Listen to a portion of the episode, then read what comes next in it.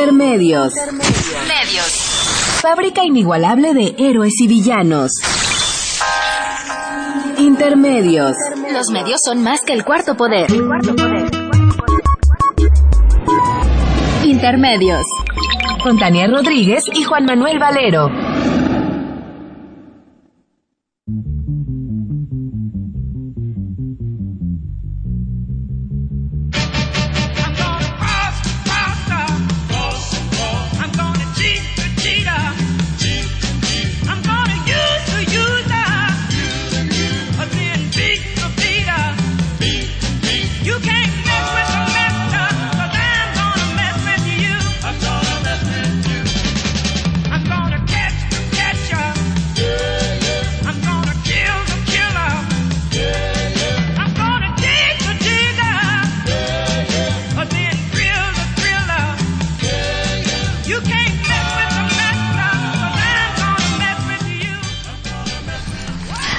Buenas noches, los saluda Juan Manuel Valero con el privilegio de poderlo hacer a través de Radio UNAM. Aquí estamos en Intermedios, a nombre también de Tania Rodríguez.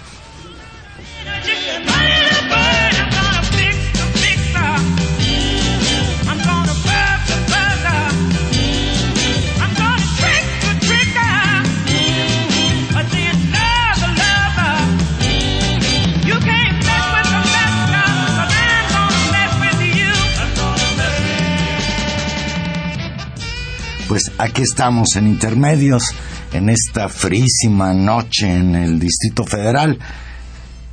Por eso entramos hoy con esta espléndida blusera norteamericana, Coco Taylor, oriunda de Memphis, Tennessee. Nació en 1928 y nos dejó en junio de 2009, pero su voz ahí está para siempre, una de las voces más representativas de este movimiento musical entrañable, el blues, de una u otra manera, en el origen del rock and roll. Pues hoy, hoy tampoco está con nosotros Tania, anda muy paseadora, nuestra compañera, ahora anda en Buenos Aires, Argentina, le sentó bien la ida a la Feria Internacional del Libro y ahora la invitaron a dar una charla sobre la realidad de México ya nos contará cómo le fue. Bien, pues seguimos nosotros metidos en este tema terrible.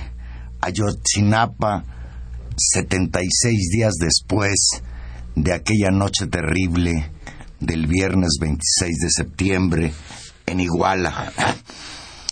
El sábado pasado nos acudió la noticia de que fue identificado uno de los estudiantes desaparecidos entre los restos hallados aparentemente en el, en el basurero de Cocula.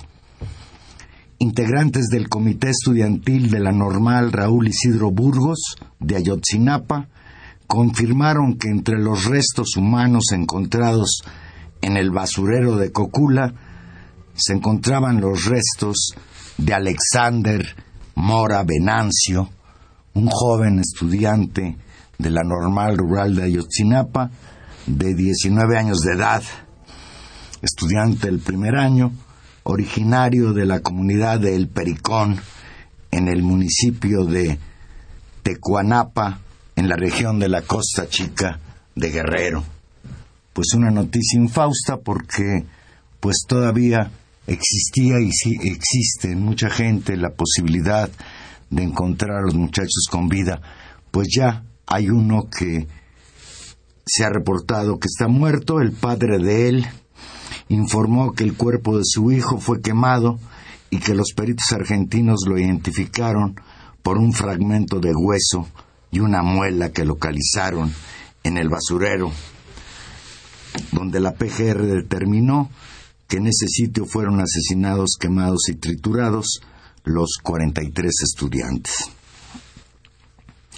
Del resto de los muchachos oficialmente no hay nada y ojalá que este hecho haga despertar la conciencia de mucha gente. Inconsciente expresó el afligido padre de Alexander Mora durante una reunión con familiares y amigos allá en el Pericón, donde pues los familiares recogieron estos pequeños rastros de su hijo. Por su parte, los normalistas de Ayotzinapa difundieron el siguiente mensaje en su cuenta oficial de Facebook y lo leo textual. Compañeros, a todos los que nos han apoyado, soy Alexander Mora Venancio. A través de esta voz les hablo. Soy uno de los 43 caídos del día 26 de septiembre en manos del narcogobierno.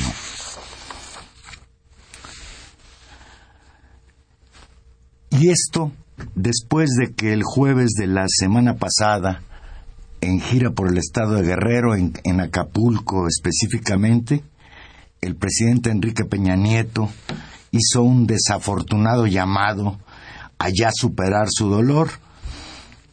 Y por si esto no fuera poco, el martes pasado, apenas antier, nos sorprendió el mismísimo titular de la Secretaría de Marina Armada de México, el almirante Vidal Francisco Soberón, pues afirmó, esto dijo el almirante, que hay grupos que lucran con el dolor de Ayotzinapa. Dijo sentir enojo por la manipulación que en su opinión realizan algunos actores que lucran con el dolor de las familias de las víctimas. El almirante dio su palabra de que la dependencia que él encabeza utilizará toda la fuerza del Estado, pues yo estoy metido ahí personalmente, dice, para castigar a los responsables de los hechos ocurridos. Leo textual algunas frases que pronunció el almirante el martes pasado que verdaderamente a mí me preocupan. Me enoja más todavía que manipulen a los padres de familia, es decir, manipulen a esta gente, y más coraje me da que esta gente que está manipulando a los padres de familia no les interesa ni los padres ni estos muchachos, les interesa únicamente alcanzar sus objetivos de grupo y de partido. No dijo, por cierto, el admirante ni a qué objetivos persiguen estos grupos que manipulan a los familiares de los muchachos desaparecidos. Y cuando se le preguntó, porque era una conferencia de prensa y hubo derecho de los reporteros a preguntarle, cuando se le preguntó a qué partidos se refería él, corrigió y dijo, no, no me refiero a ningún partido, me refiero a grupos, a grupos que son muy conocidos, hasta salen en la televisión asusando a los papás de los muchachos de Ayotzinapa.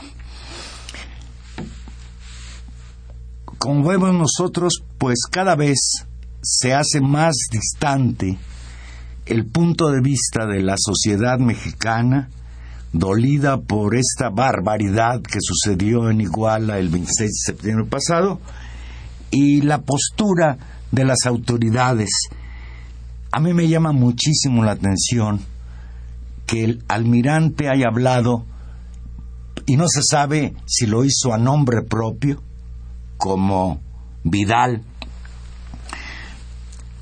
Francisco Soberón, o si lo hizo en su calidad de secretario de la Marina, o si lo hizo como vocero de Peña Nieto creo que lo menos preocupante sería que lo hubiera hecho como vocero de Peña Nieto. Sí sorprendente que sea un militar que supuestamente el ejército está sometido a los poderes civiles en la consideración de que el presidente de la República, en este caso Enrique Peña Nieto, es el jefe supremo de las Fuerzas Armadas, sorprende. Y sorprende porque incluso esto que dijo el admirante el martes se concatena con declaraciones muy similares que había hecho el secretario de la Defensa Nacional en días anteriores.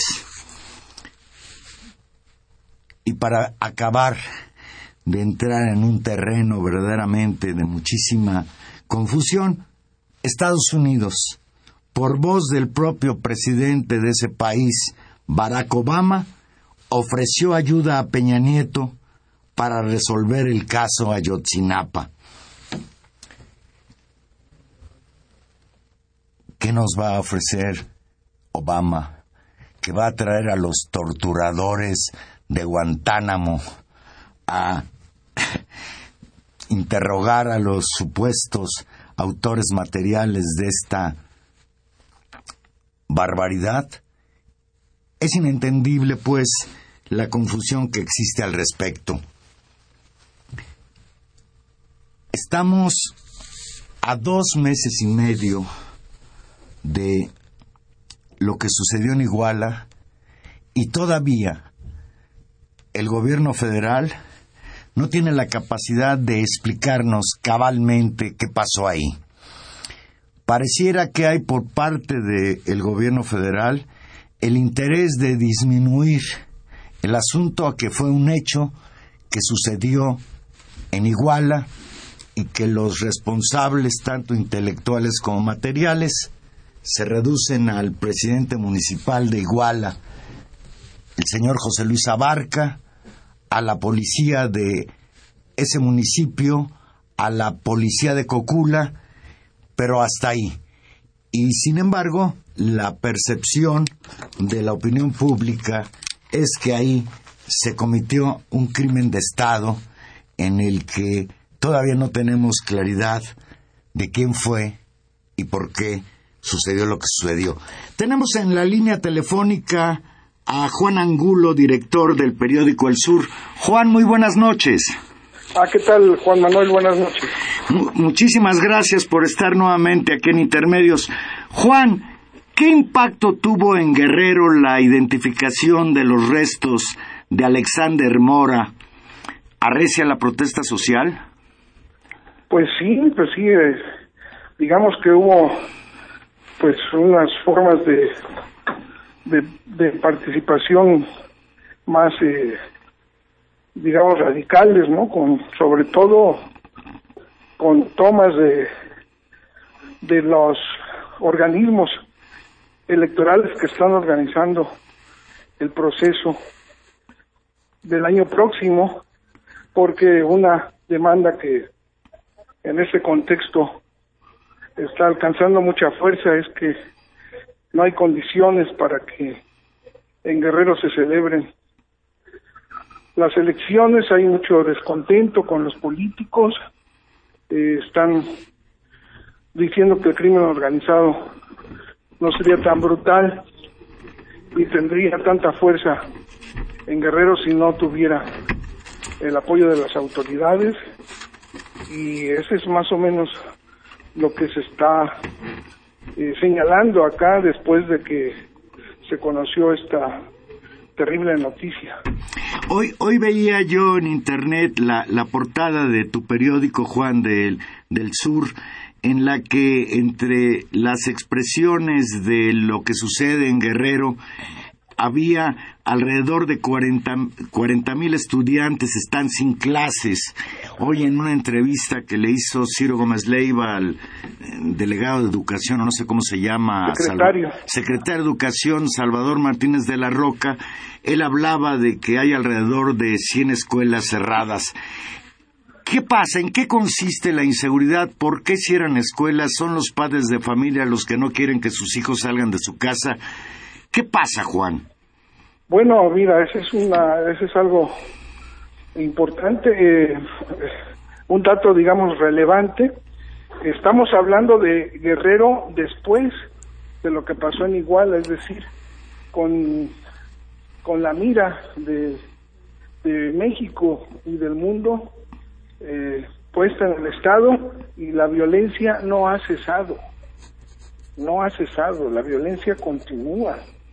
Eh, sigue habiendo eh, ejecuciones en Acapulco, en Chilpancingo, en, varias ciudades del estado y en Acapulco desde la segunda semana de noviembre se pusieron en paro eh, decenas de escuelas de la periferia de la ciudad, de colonias populares muy grandes, a instancias de los maestros claro, con apoyo de los padres de familia, porque llegaban hombres armados a las escuelas a exigir que apenas recibieran el aguinaldo de los maestros, les fuera entregado.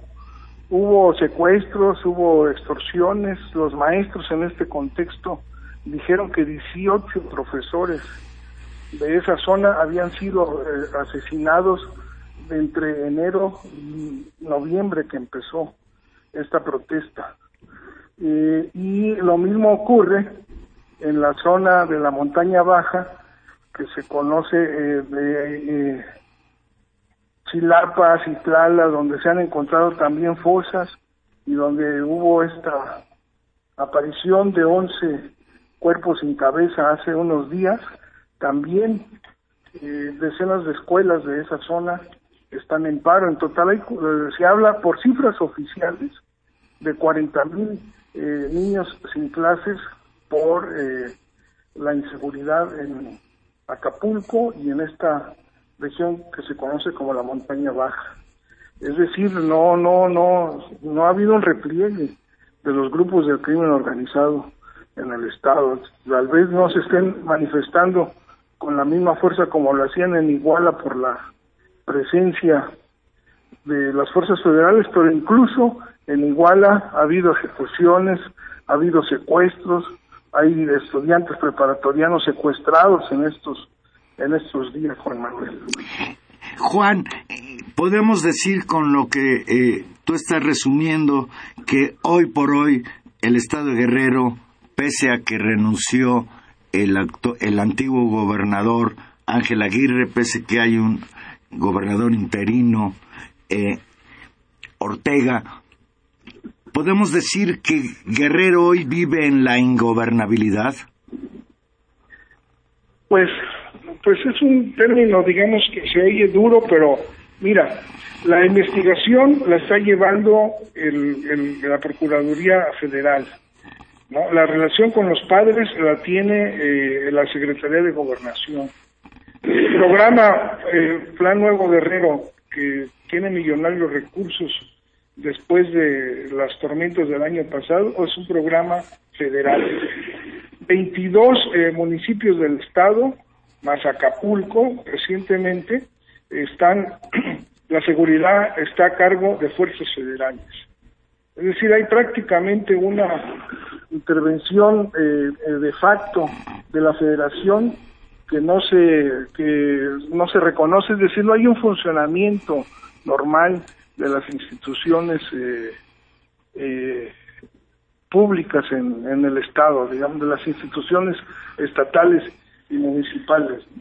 Entonces, en ese sentido sí la hay, porque todos los días hay protestas, todos los días hay marchas, todos los días hay tomas de edificios, en algunos casos con violencia, con causando destrozos.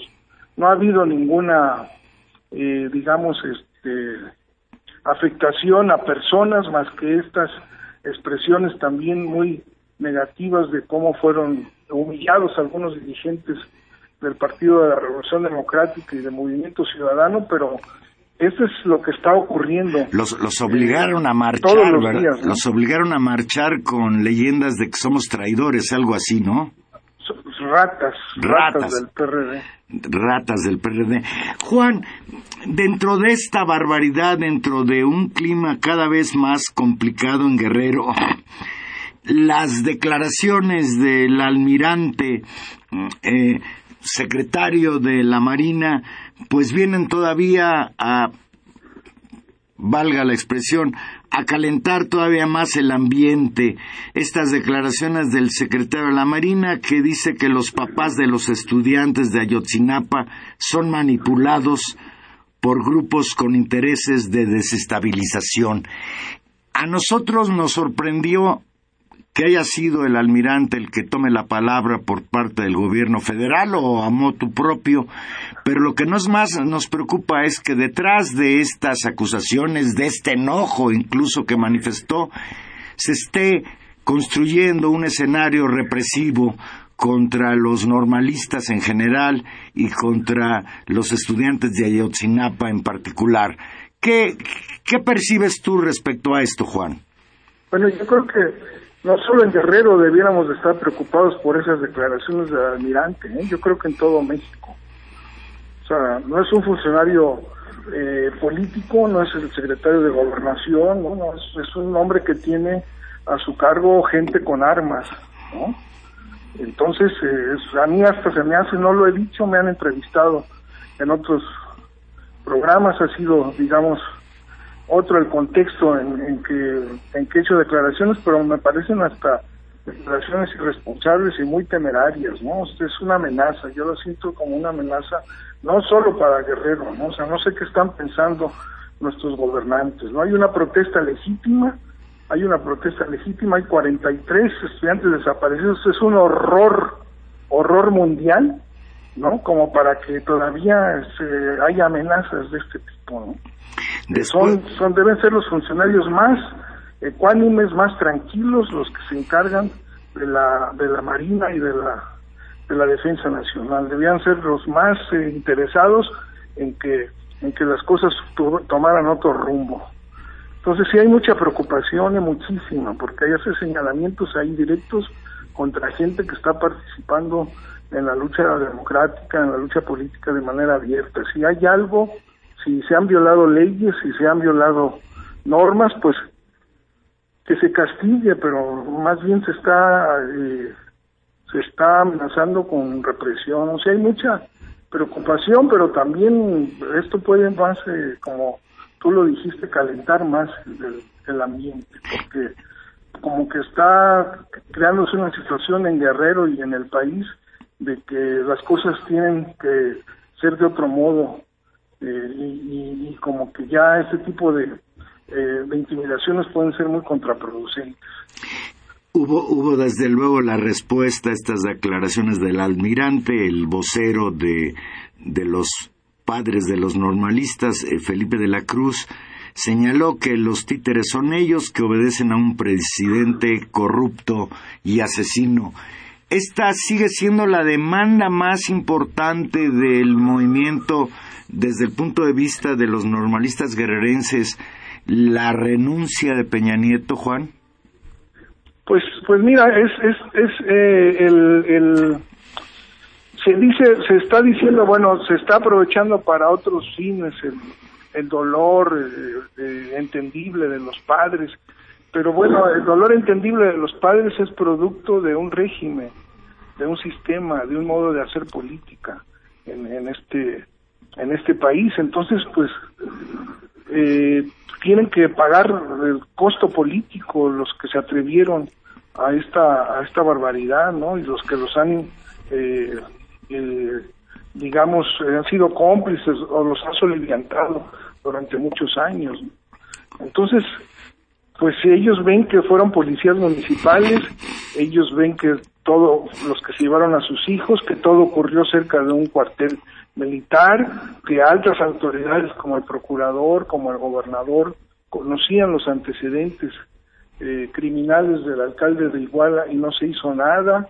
Entonces, es lógico que estén diciendo, bueno, fue un régimen, un sistema, eh, y el responsable de lo que de lo que está pasando y están empujando porque eh, las cosas cambien y no realmente no vuelva a ocurrir nunca más algo como lo de Iguala, eh, eh, Juan Manuel. En ese sentido es que están diciendo que, ellos quieren formar parte de un movimiento que contribuye a un cambio de fondo eh, en la política en, el país. Y creo que en ese sentido hay una articulación a nivel nacional, al menos del magisterio adherente a la Coordinadora Nacional de Trabajadores de la Educación.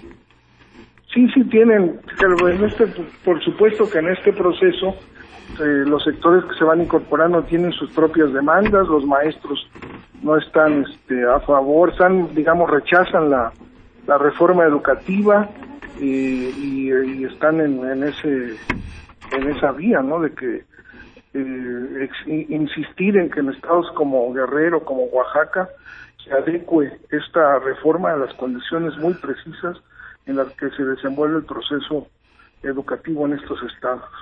Juan, una cuestión que es permanente no solo en Guerrero, sino a nivel nacional, es que incluso las encuestas lo dicen, el descrédito, las instituciones.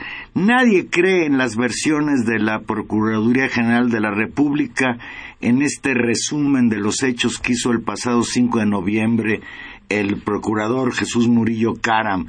Aquí mismo me haya una llamada de Máximo García que pregunta ¿por qué no interrogaron al gobernador Aguirre? Ese señor sabe lo que le pasó a los 43 muchachos. Ni siquiera conocemos cuáles han sido las declaraciones de Abarca, el ex alcalde de Iguala detenido. Eh, hay una desconfianza generalizada hacia las autoridades y hay ya incluso eh, voces que señalan que la razón por la que la PGR ha actuado tan erráticamente, a destiempo, llegando tarde incluso a la investigación, tiene que ver con que pudo haber una cierta participación de efectivos del ejército en lo que sucedió en Iguala el 26 de septiembre. ¿Qué sabes al respecto, Juan? Bueno, pues es una desconfianza bien ganada, ¿no? En este proceso ha habido muchas contradicciones, llegó como tú bien recordaste, llegó muy tarde la federación diciendo que era un asunto eh, local, tratando de descargar toda la responsabilidad solamente de un gobierno ciertamente indefendible como el de Ángel Aguirre, y ya en el proceso pues muchas inconsistencias, mentiras incluso. Eh, cuando hizo su primera presentación el procurador, eh, presentaron un video eh, exhibieron un video ante los medios donde claramente hicieron decir a uno de los presuntos eh, autores materiales de esta presunta incineración de los cuerpos en el basurero de Cocula, le hicieron decir que había recibido entre 43 y 42 estudiantes.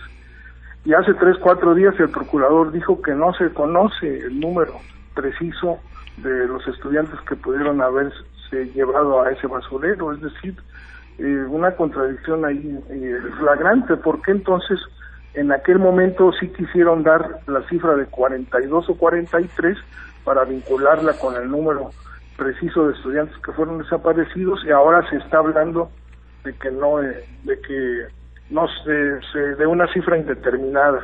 Efectivamente hay mucha desconfianza mucha incredulidad hoy creo que unos un grupo de científicos de la UNAM y de la UAM eh, también pusieron en duda esta esta versión de la de la procuraduría y lo del ejército pues el ejército en Guerrero pues yo sé que es una institución que aparece con frecuencia bien ubicada en las encuestas pero en Guerrero es una institución a la que se le tiene temor ¿no? y, eh, y, la gente siente que eh, pudo haber tenido que ver con este, lo que sucedió con los con los muchachos de Ayotzinapa, ¿no? Hay, hay un sector del ejército que está obsesionado porque no vuelve a haber guerrilla en Guerrero, que tiene tácticas contra insurgentes, que va a tomar clases a escuelas de, del ejército estadounidense donde les enseñan atrocidades y media, ¿no?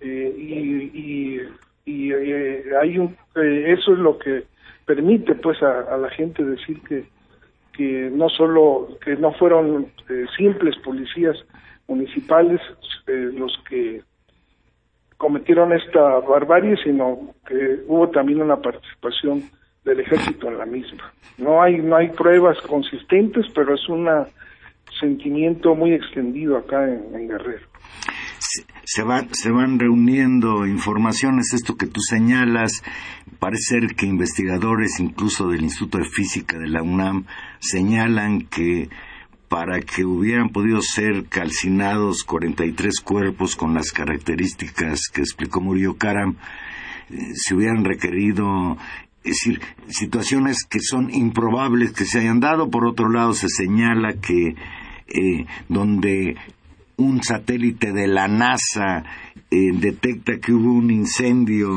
grande en, esa región, no fue precisamente en Cocula, sino en, en un lugar cercano. O sea que... No, y no hubo destrucción de la maleza, no hubo destrucción de, del follaje de los árboles que están ahí cerca, ¿no? Que lo hubiera habido en caso de un incendio como el que ha querido vender el procurador, ¿no? Incluso los investigadores de la UNAM señalan que un incendio de tales dimensiones hubiera provocado maredas que incluso hubieran sido visibles en la ciudad de Cuernavaca. Desde luego, como tú bien lo señalas, no tenemos pruebas, pero parece ser que tampoco la Procuraduría General de la República tiene pruebas sólidas para decirnos qué sucedió y en dónde fueron a parar los restos de estos muchachos, independientemente de que ya se haya identificado a uno de ellos. Juan, algo que tú quieras agregar y te agradezco muchísimo tu participación. No, aquí estamos a las órdenes y pues estar pendientes de, cómo se van desarrollando los acontecimientos. Hay un movimiento nacional, no solo de Guerrero y no solo y con expresiones ciudadanas muy creativas, y yo creo que va a salir algo al final muy positivo para el país.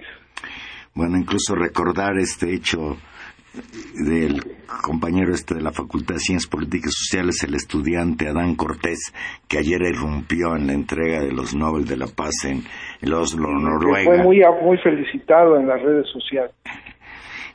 Pues así andamos, Juan, y, y, verdaderamente muy, muy preocupados, no por lo que pasa en Guerrero, sino como tú bien lo dices, por lo que está pasando en el país y parece ser pues que el futuro no es nada halagüeño. Te agradezco muchísimo, Juan, y, te seguiremos dando la lata aquí desde Radio UNAM. Sí, hasta tus órdenes, hasta luego, gracias. Fue Juan Angulo, director del periódico El Sur de este importantísimo medio de información en el estado de Guerrero, de este valiente esfuerzo periodístico. Vamos a hacer una pequeña pausa musical y aquí regresamos. Recuerde que estamos en vivo y usted se puede comunicar con nosotros 55 36 89 89 o la sin costo 01850 52 688. Ya regresamos.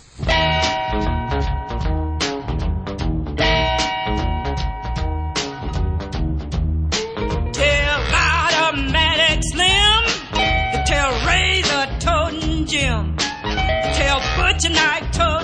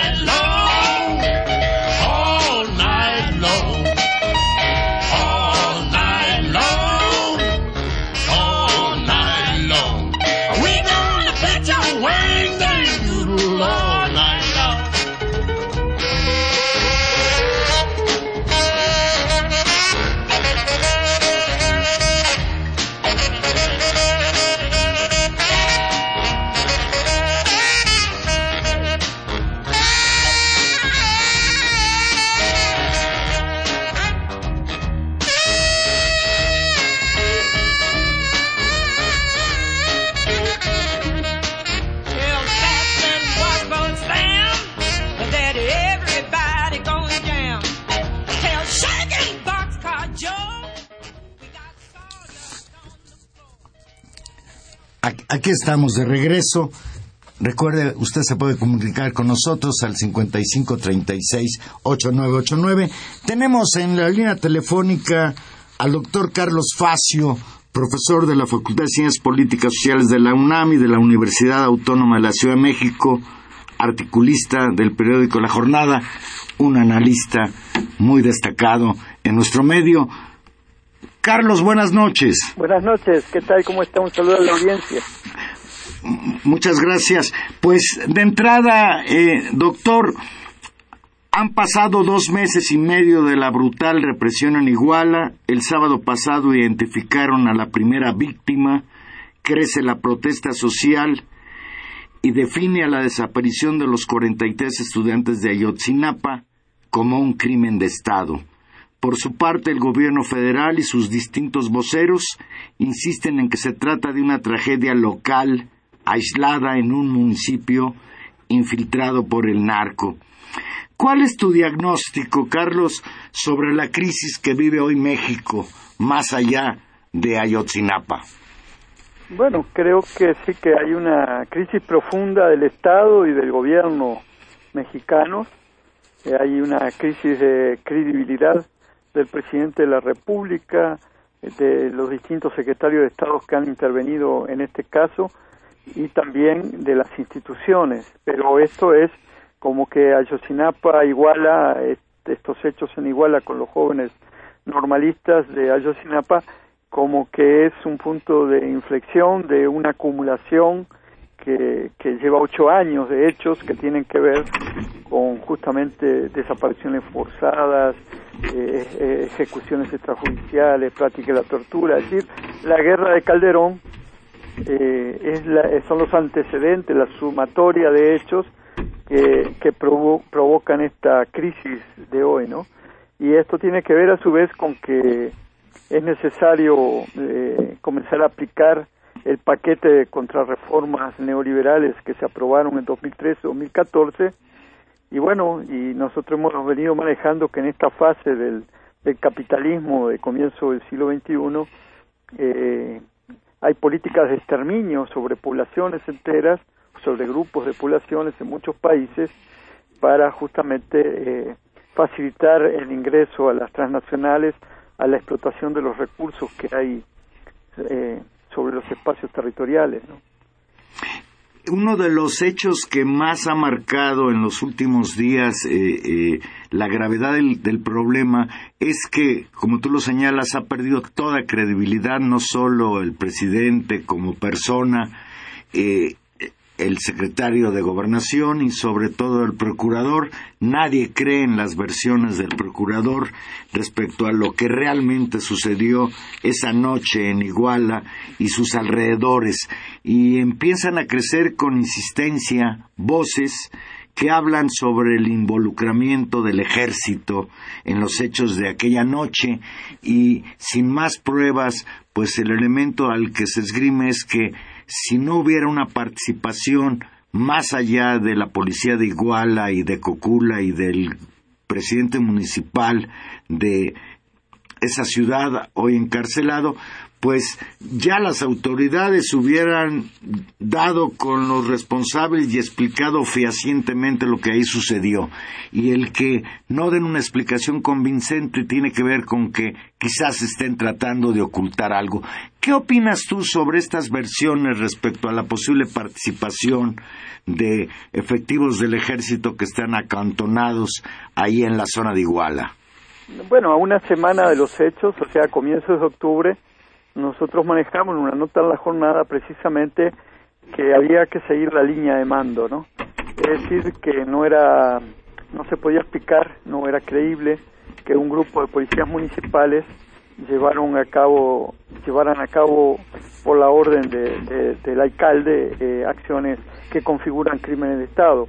Y la línea de mando tiene que ver con que eh, yo parto de la base que, que Guerrero, como Chiapas, como Oaxaca, eh, el control en esos territorios donde hay movimientos, digamos, insurgentes de vieja data, eh, está bajo el control de las zonas militares que están acantonadas en esos estados y que eh, a su vez en, en, en, estos estados, en particular en Guerrero, operan las estas BOM, las brigadas de operaciones mixtas, que están conformadas por militares y por policías normalmente ahí el mando de esta brigada, en, Guerrero hay 52 BOM y el mando siempre lo tiene o un, un oficial del ejército o de la Marina de Guerra.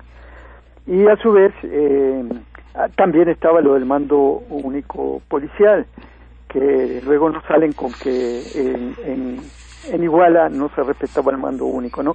Pero bueno, yo digo que hay hay que seguir el hilo de la cadena de mando para saber eh, dónde están las responsabilidades, ya sea por, por acción u omisión, ¿no? Entonces, eh, lo que sí sabemos a partir de testimonios del propio, de la propia, este, eh, declaraciones de, de, de, Iñaki Blanco, el ex procurador, el ex fiscal de, de Guerrero, es decir, que hubo eh, participación del ejército desde eh, las nueve de la noche, casi cuando comienza el, el conflicto, es decir, la primera balacera, eh, por ejemplo, en, en, el cierre de las tres eh, salidas de Iguala, es decir, que hubo una operación de, de, de, escudo y rastrillaje, después, es decir, una labor de contención.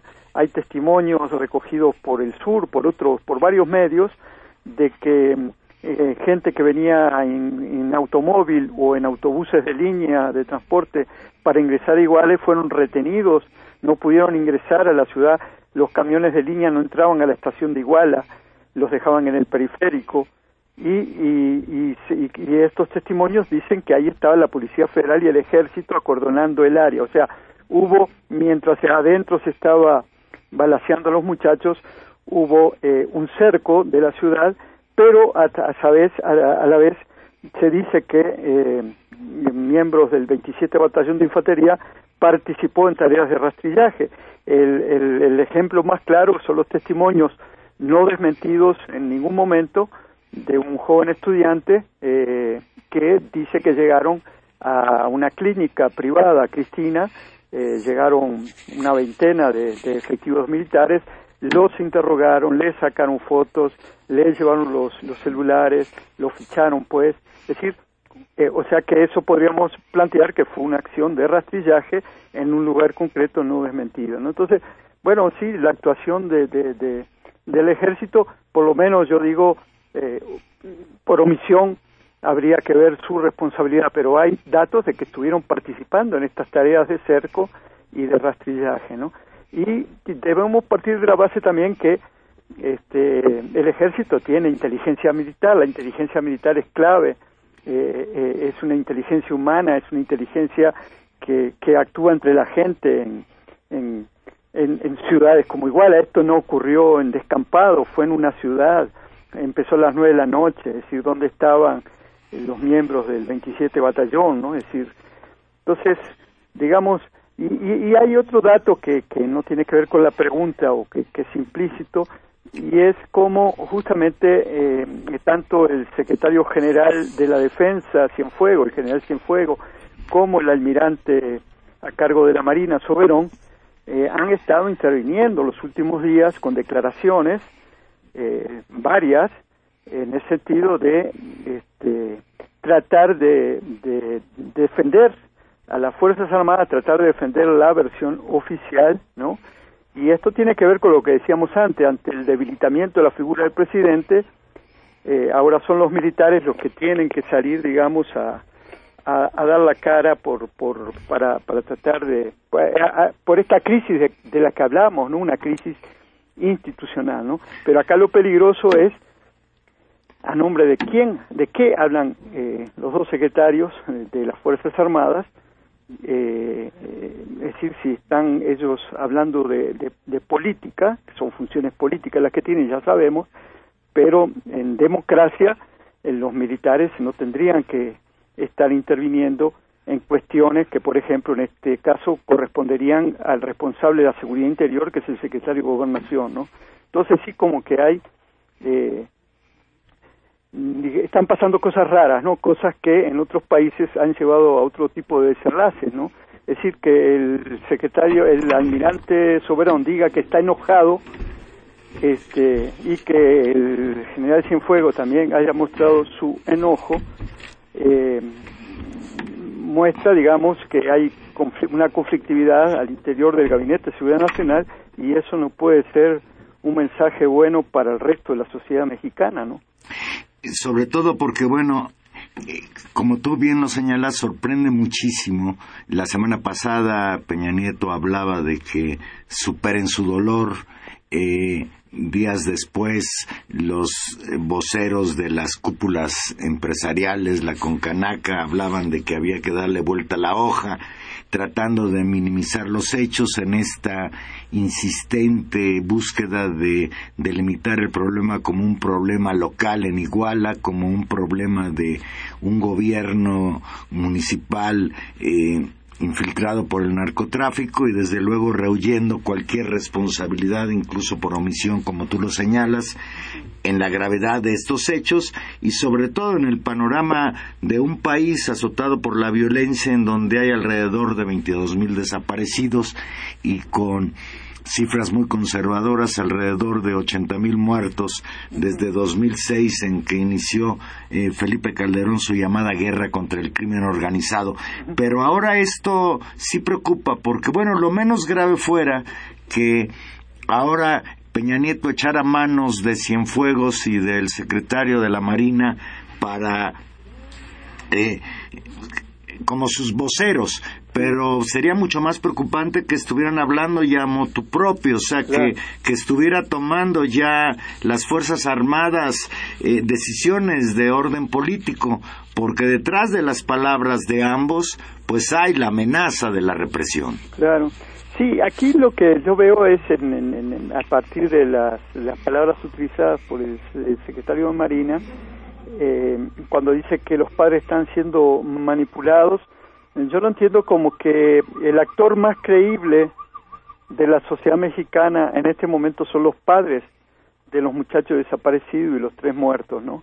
Y entonces se intenta erosionar, digamos, esa credibilidad, tratando de dividir entre la vocería y, aquí ubicaría yo a uno de los padres de alumnos de la normal, pero que no es padre ni de muertos ni de desaparecidos, que ha sido la, la, la, la voz más visible, y también de Vidulfo Rosales, el abogado de, de Trachinola, del, del Comité de Derechos Humanos de la Montaña, en donde el mensaje del secretario Marina parece ir dirigido contra ellos dos, eh, y detrás de ellos habrían grupos y a través de eso se estaría manipulando a los padres, ¿no? Es decir, lo que se quiere debilitar es justamente este nuevo actor social que ha surgido a partir de una tragedia que son los padres, las madres de los muchachos desaparecidos, y entonces creo que hay un intento por erosionar, digamos, eh, a, este grupo, digamos, que, que es creíble para las mayorías,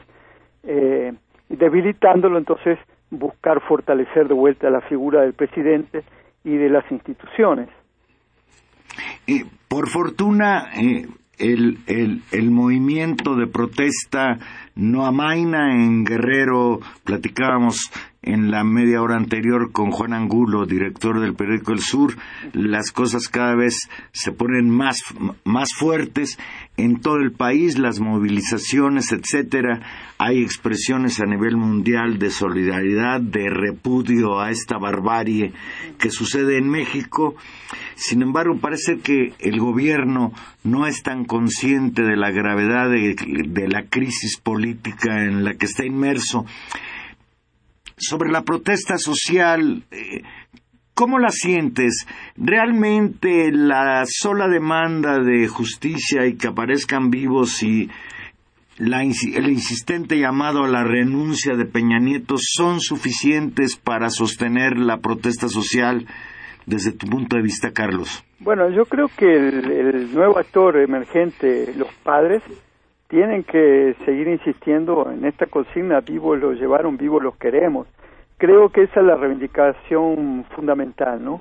Es decir, creo que eh, esa es la, la, bandera de lucha de este momento y, y, ese debe ser el eje central. Claro, eh, hay otros desaparecidos en el país, eh, pero Ayotzinapa es como el, en, en este momento no hay que desdibujar a este actor, ¿no?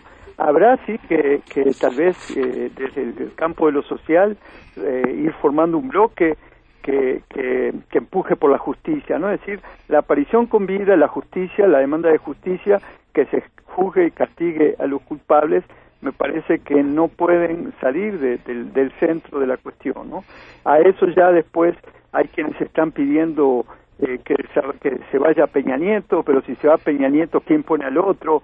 Eh, hay otros que plantean una constituyente, sí, pero yo creo que, que eso vendrá después si se crea un actor social eh, a nivel nacional, que yo no lo veo todavía, es decir, eso podrá estar en formación, ¿no? Yo, desde mi punto de vista, creo que lo que hay que insistir es eso, la aparición con vida, la justicia, es decir, que se castiga a los culpables de los tres muertos, eh, de, del joven que ya se comprobó que, que sí las cenizas correspondían a él, y, y este, eh, es decir, esas son las dos, eh, para mí, demandas fundamentales junto con el no cierre de la normal de Ayotzinapa, porque en toda esta otra maniobra de golpear eh, vía el CISEN, a Vidulfo Rosales, a Abel Barreda, de, de Tlachinola, eh, se puede revertir después estas promesas del presidente de dar todo el apoyo a las normales y eh, acordemos ¿no? que el plan original de la contrarreforma en materia educativa incluía junto con Mexicanos Primero eh, desaparecer a las normales rurales, ¿no? Y, y, desde luego que se vuelve a dar lo que eh, leemos todos los días en los medios, el linchamiento mediático a las protestas, fundamentalmente el magisterio, que se aglutina en torno a la Coordinadora Nacional de los Trabajadores de Educación. Claro. Carlos, algo que no te haya preguntado y que quieras agregar. Bueno, no, todas estas cuestiones sobre Chilapa y Cocula y y Guerreros Unidos, es decir, que hay varias versiones y se habla también de que pueden haberse llevado en tres grupos a los muchachos y bueno, hay quienes dicen que hay que habría que buscar en algunos cuarteles, en Atoyac, en Morelos, en fin, hay hay hay muchas versiones eh, esto de, de, de, de, los incendios, en fin, pero digamos que que no son no, no, no son simplemente versiones.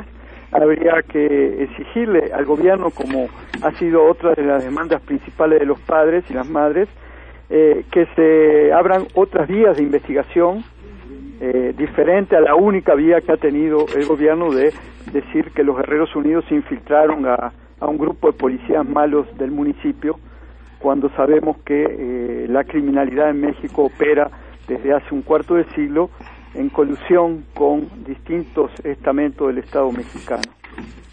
Pues te agradezco muchísimo, Carlos, y pues seguiremos sobre el análisis de esto que está sucediendo, de estos hechos que verdaderamente pues nos preocupan, nos alarman, de que México hoy sea centro, ejemplo de violación sistemática de los derechos humanos, de total desprecio por la vida humana, de la inexistencia de un Estado de Derecho.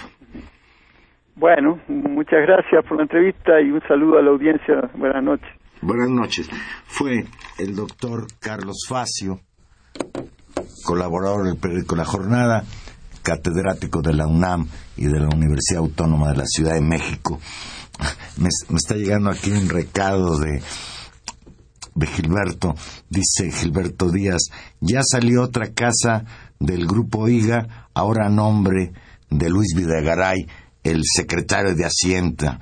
La fuente es Wall Street Journal, un periódico influyente, periódico estadounidense, pues sigue la mata dando.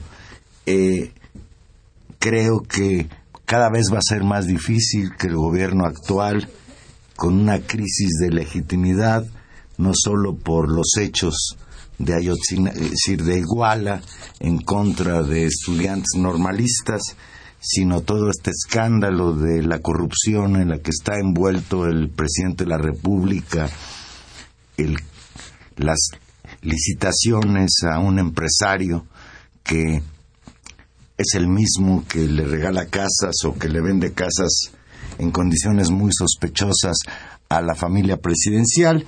Y desde luego lo más importante, la crisis de credibilidad si uno ve las encuestas ahora, no solo eh, ha disminuido hasta por debajo de los 30 puntos la credibilidad en el presidente de la República, sino en todas las instituciones en general. Yo escuchaba en la mañana a Carmen Aristegui en una entrevista con el presidente de GEAISA que hizo una encuesta, la cuarta encuesta nacional, en la que incluso instituciones que en otros momentos tenían una credibilidad amplia como el ejército o la propia armada, hoy también ha descendido su credibilidad. Y yo creo que cada vez va a ser más difícil en estas condiciones la gobernabilidad, no solo en el estado Guerrero, sino en todo el país. Dice Adriana Martínez, dice un normalista denunció que el ejército lo sacó de una clínica a golpes cuando fueron atacados. El ejército está inmiscuido de tal forma que sí es un crimen de Estado. Comparte lo que ya comentaba el doctor Facio. Gracias, Adriana Martínez. Silvia García dice, el almirante sale a decir que hay manipulación y el día 9 de diciembre el Zócalo, en el Zócalo soldados vestidos de civil con playeras blancas con mensaje de no a la violencia, volanteaban un panfleto que versaba los mexicanos tenemos paz social y las instituciones están trabajando por ello, no permitamos que unos cuantos la interrumpan. Comenta aquí eh, Luis Medina, dice como un síntoma de el malestar que se vive en el país, son mucho menos los adornos con focos navideños en las fachadas de las casas de la gente, en señal de que hay desánimo, como que no hay nada que festejar, vivimos dentro del fracaso. Muchísimas gracias al, señor Munguía, a Julián Carrillo, a Agustín Mondragón. Un abrazo, Agustín. A Jaime Rojas. El tiempo se agotó. Ya nos tenemos que ir. Muchísimas gracias a nombre de Tania Rodríguez. Se despide Juan Manuel Valero. Estuvimos con ustedes hoy en los controles técnicos Gerardo Zurrosa, en la producción Gilberto Díaz. Y aquí nos reencontramos en enero, después de las vacaciones universitarias. Que tenga usted muy feliz Navidad y un próspero año nuevo a pesar de la situación emergente en la que está viviendo el país. Y bueno, pues no nos queda más que agradecer muchísimo el que estén con nosotros jueves a jueves. Les mando de veras un cordial abrazo y cúbranse porque está haciendo mucho frío en la Ciudad de México. Adiós.